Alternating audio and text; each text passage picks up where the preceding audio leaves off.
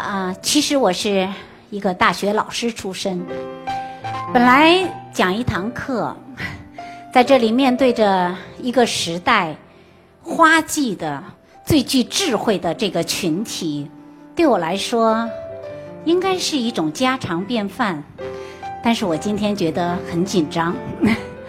然后我看着你们，我忽然刚才走上来的时候，我恍然间又有一种感觉，我想到了二十年前，那个时候我作为中国改革开放第一批公派留学生到德国留学回来以后，特别风光、特别风光的站在重庆一所大学的讲台上。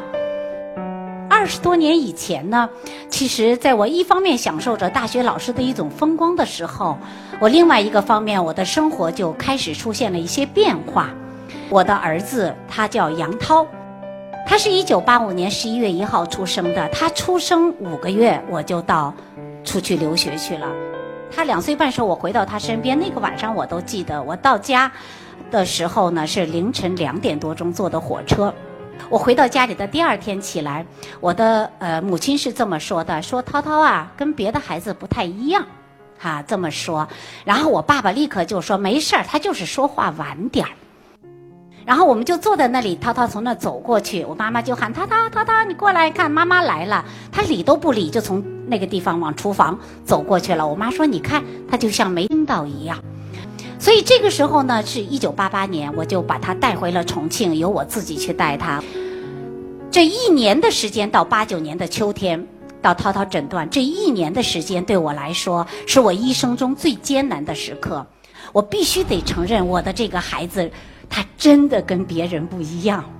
我记得那时候我自己跟自己说：“田红平啊，你这一辈子都觉得自个儿跟别人不一样。”但到现在你会发现，能够活得跟别人一样，原来是那么奢侈。我特别特别的害怕。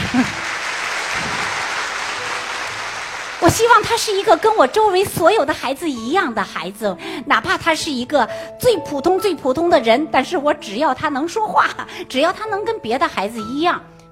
这一年当中，我就是我自己的形容，就交织在一种希望、失望、绝望这样的一种当中，找不到生活的感觉。我每天都在想着有什么办法让我死去。很早我就下了这个决心，如果在我走的时候，我不能看到涛涛有尊严、安全、有保障的活着，我就带他一起走。首先，我在死之前，我首先做的是我去浏览当时我们这一代人翻译进来的所有的社会科学、哲学方面的书籍。然后，我为了寻找什么？我寻找人为什么一定得活着？然后我找了半天，在哲学家们这里找，我最后我自己还是给出了一个答案。我的答案是：如果生命继续存在下去，只意味着被践踏的话，结束它更人道。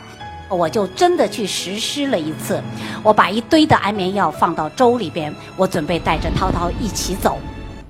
我觉得伦理上我已经说服自己了。当然了，我现在还活在这里跟你们讲这个话，就说明我那个肯定没成功，对不对？但是我真着实的跟大家说，我熬了那碗粥之后，全部都是空白。我不知道发生了什么，我今天都回忆不起来。啊，所以说我就那个时候，我就真的是求死不能啊！然后我就对儿子发脾气，我说：“因为你老子连死的权利都没有。”那么对我来说，我明白了一件事情，那就是我们只有权利把一个生命带到世界上来，我们绝没有权利决定这个生命的消失。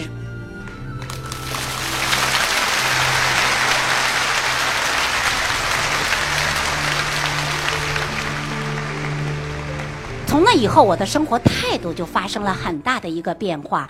其实呀，我的很多朋友都这么说：田慧萍，涛涛改变了你的人生，涛涛挖掘了你的智慧，涛涛发挥了你的权利。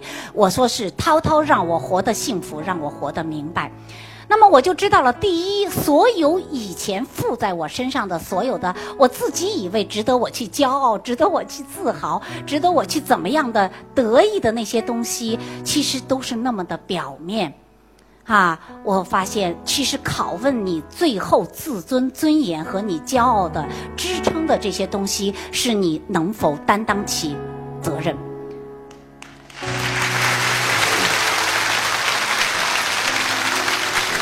九二年的呃国庆节十月份，我带着孩子到北京，我想最后尝试一下医学还能做些什么。啊，那么到了北京以后呢，当时的全中国，我后来才知道，只有三个半医生能开具自闭症的诊断书。当时我跟医生说，如果我要有条件，我就办这样一个学校，我把这些孩子都领到我身边。然后当时医生呢，看着我的雄心壮志，忍不住给我泼个冷水。他说：“田慧萍，你做不完，全中国有五十万呢。呃，在九二年、九三年的时候，世界上关于自闭症用的发病率是万分之四到五。”而今天我们去年十一月份从美国回来，在加利福尼亚州，他们给我们的是，一百个人里边有八个，啊，就说这个发病率，我一听这数字哈，如果说田慧萍还真有什么不一样，大概就在这种时候我就会蹦出来，嗯，我说你要跟我说全中国就四十个，我就拉倒了，我带着孩子回家认命吧。但是如果你跟我说中国有四十万，我觉得这就是一件值得去做的事儿。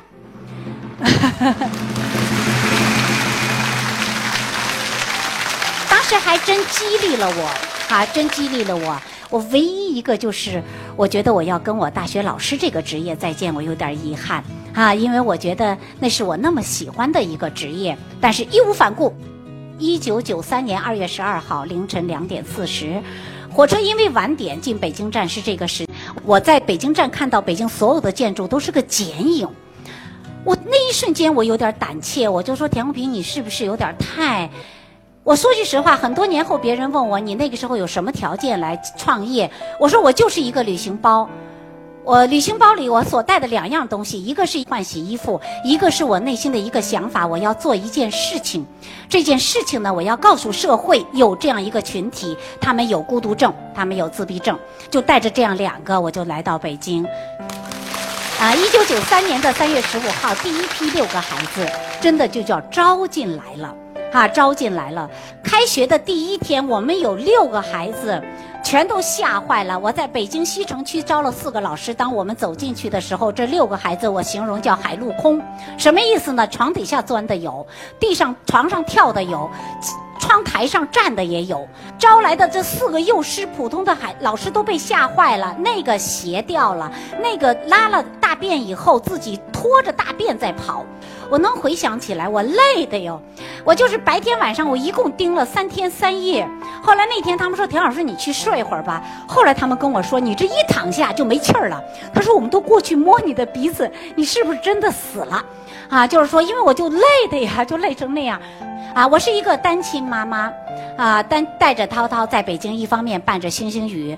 那么我要是每天都要接送他去学校的话，我真的就什么都不要干了，因为我每天从我。租租的房子到星星雨去，来回路上是四个小时的公共汽车，啊，所以我根本就不可能兼顾。最后我想不行，我就试试看涛涛能不能够上学。我发现他不认识车牌，啊，所以我就带着他到公交总站去，说涛涛这是几路车，让他就摸这个车牌，五路。哎呀，涛涛真棒，任何一个车那是二二十七路，那是五十四路，那是多少路，直到涛涛都能认出来，再站到我们那个车站上。然后那一天，涛涛车又到了，我们涛涛如往常一样，我就看他在后门已经站在门口，背着个书包这样站着。哎呀，我从心里面我说涛涛你真棒。结果发生一个事情，就是这个车北京那个大长公共汽车一共三个门，它前面两个开了，关上，车启动走了，我们涛涛站那个后门没开。你说我就我就跟过去了，我就冲过去就拍那个车门哈。我嗓门本来就大，你知道我就这么喊吗？我愣喊的那个前面的司机就停车，不等售票员说话，那售票员就说：“那有人下吗？”我说：“你后门有人下，你开门。”他一开门，我们涛涛下去了。哎呀，那个售票员啊，气不打一处来，说：“我问了他了，我问了他那么多声，他都不回答呀，他怎么不答应啊？”我当时就冲过去，我就跟售票员说：“我说我只想跟你说，不是所有的人都能回答问题。”车接着开走了，一车的人都用异样的眼光看着我，所以在家里我说我得练呐，于是我就模拟北京售票员，万儿知道，万儿知道，后面有下吗？后面有下吗？下来打开票，啊，然后就要滔滔回答下车，知道吧？他在三年级下半学期就完全自己背着书包上学放学了。所以我想说，每当我今天路过这种普通小学，在下午放学时期门口，我看着那么多的家长，我的妈呀，我就在想，看我们家涛涛多能干。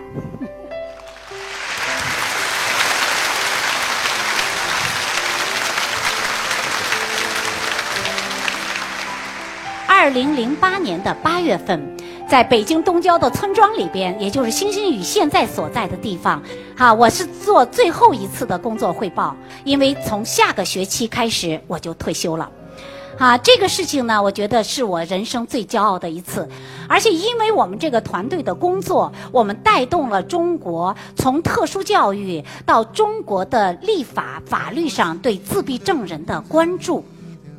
中国随着这种新媒体、社会监督的这样的这样的能力的增强，拷问中国的民间公益组织、慈善组织的财务那么多，但是你想想，二十年的星星雨，我们从来都没有被质疑过，难道我不应该为此感到骄傲吗？